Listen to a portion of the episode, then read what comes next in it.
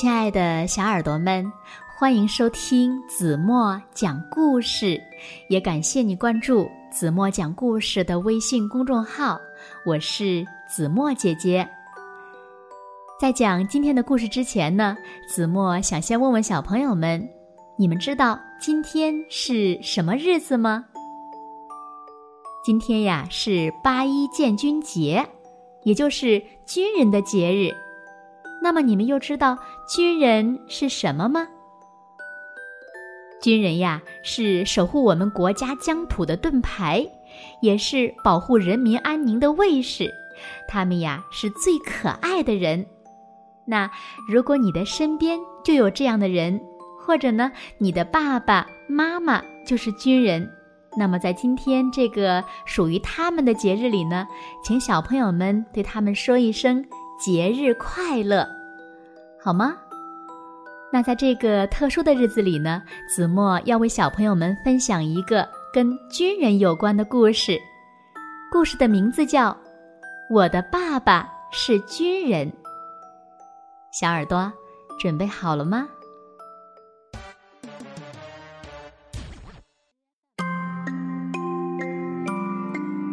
我的爸爸是名军人。他在离家很远很远的地方工作，家里只有我和妈妈两个人。我很羡慕对门的安琪，她每天都是爸爸接送上下学，而我的爸爸却从来没有接送过我。盼呐盼呐，妈妈终于要带我去找爸爸了。火车站的人。真多，我紧紧的拉着妈妈的手，生怕跟不上妈妈。哐当哐当，火车开了很久，终于到站了。爸爸早早的在站台上等着我们。我看到爸爸，却有些害怕。这个脸上脏乎乎的人是我的爸爸吗？爸爸。不好意思的笑了笑，他说：“哎呀，刚训练完，忘记洗脸了。”我们坐上车，车开进了大山。我顺着山路往下看，有很多穿绿衣服的小人儿和小楼。妈妈说：“那儿就是爸爸工作的地方。”下车后，爸爸。赶忙去洗脸，一位叫杨梅的大哥哥让我们先休息一会儿。不一会儿，爸爸就收拾好了。原来，真的是我爸爸。爸爸，那里是什么？那儿是炊事班，是做饭的地方。这里有好多像爸爸一样的军人呀，他们有的在打靶。有的在做体能训练，有的在打篮球，操场上特别热闹。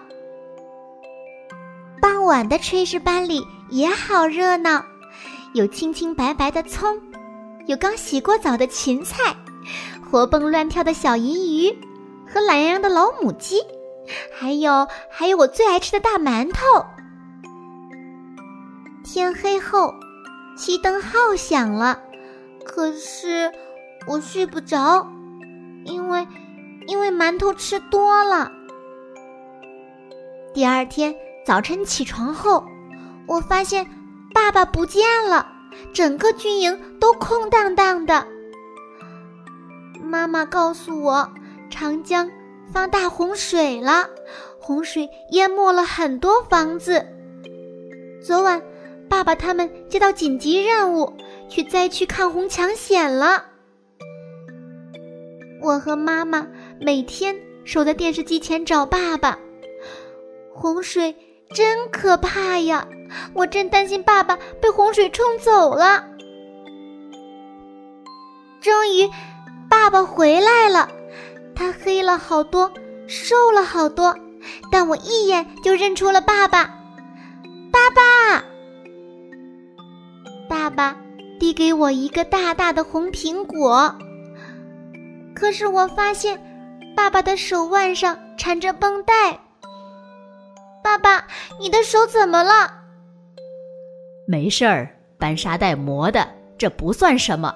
爸爸一个人呀，还能扛起三包沙袋呢。爸爸告诉我，这个红苹果是灾区的一位老奶奶给的，因为怕老百姓为他们送行，爸爸他们特意凌晨三点前往车站。没想到，车站已挤满了送行的人。爸爸说，他永远都忘不了那一刻。爸爸回来后还是很忙，不能经常陪我，常常是杨梅哥哥带着我玩。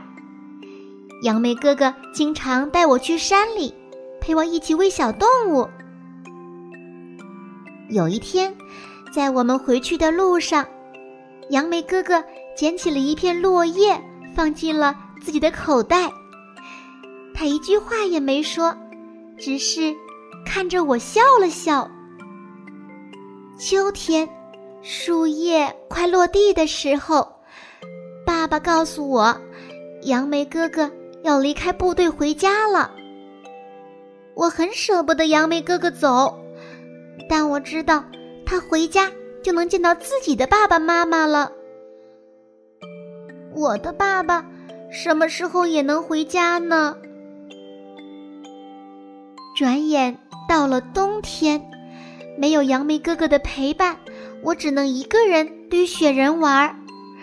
爸爸怕我闷，让我给士兵哥哥们送橘子。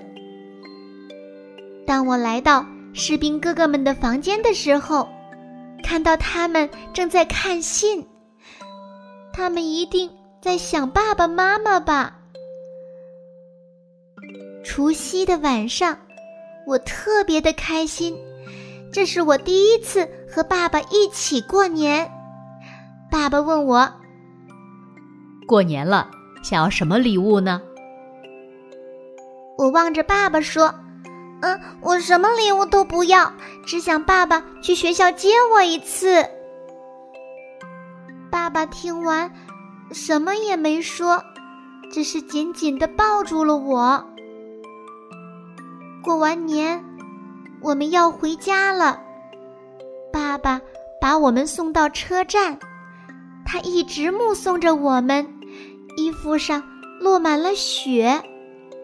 我相信爸爸一定会来接我放学的。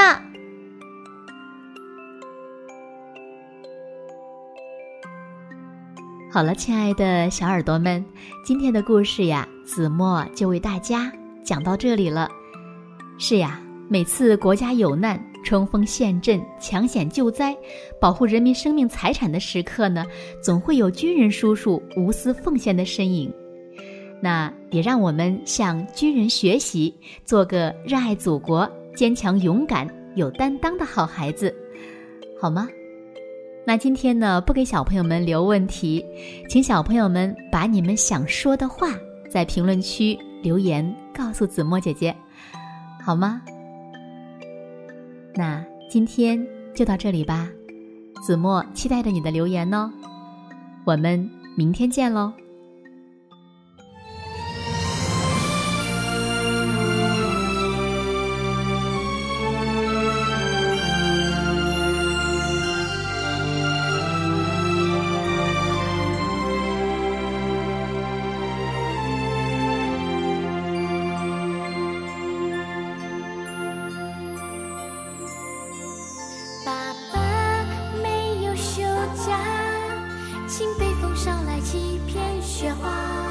雪花在我手心里融化，爸爸，你看到了吗？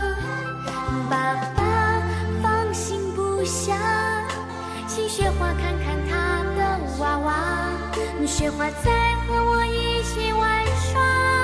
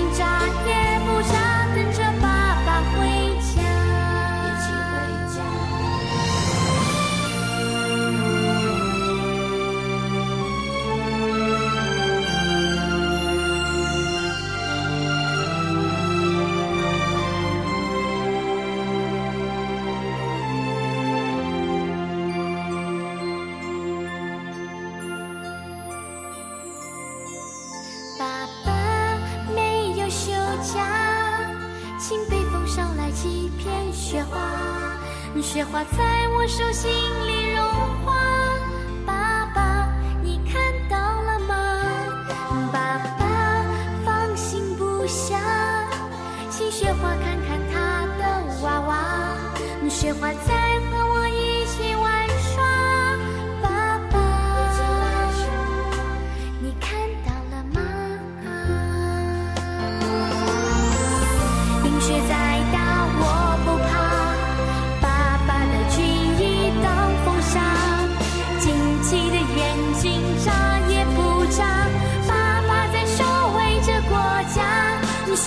飘飘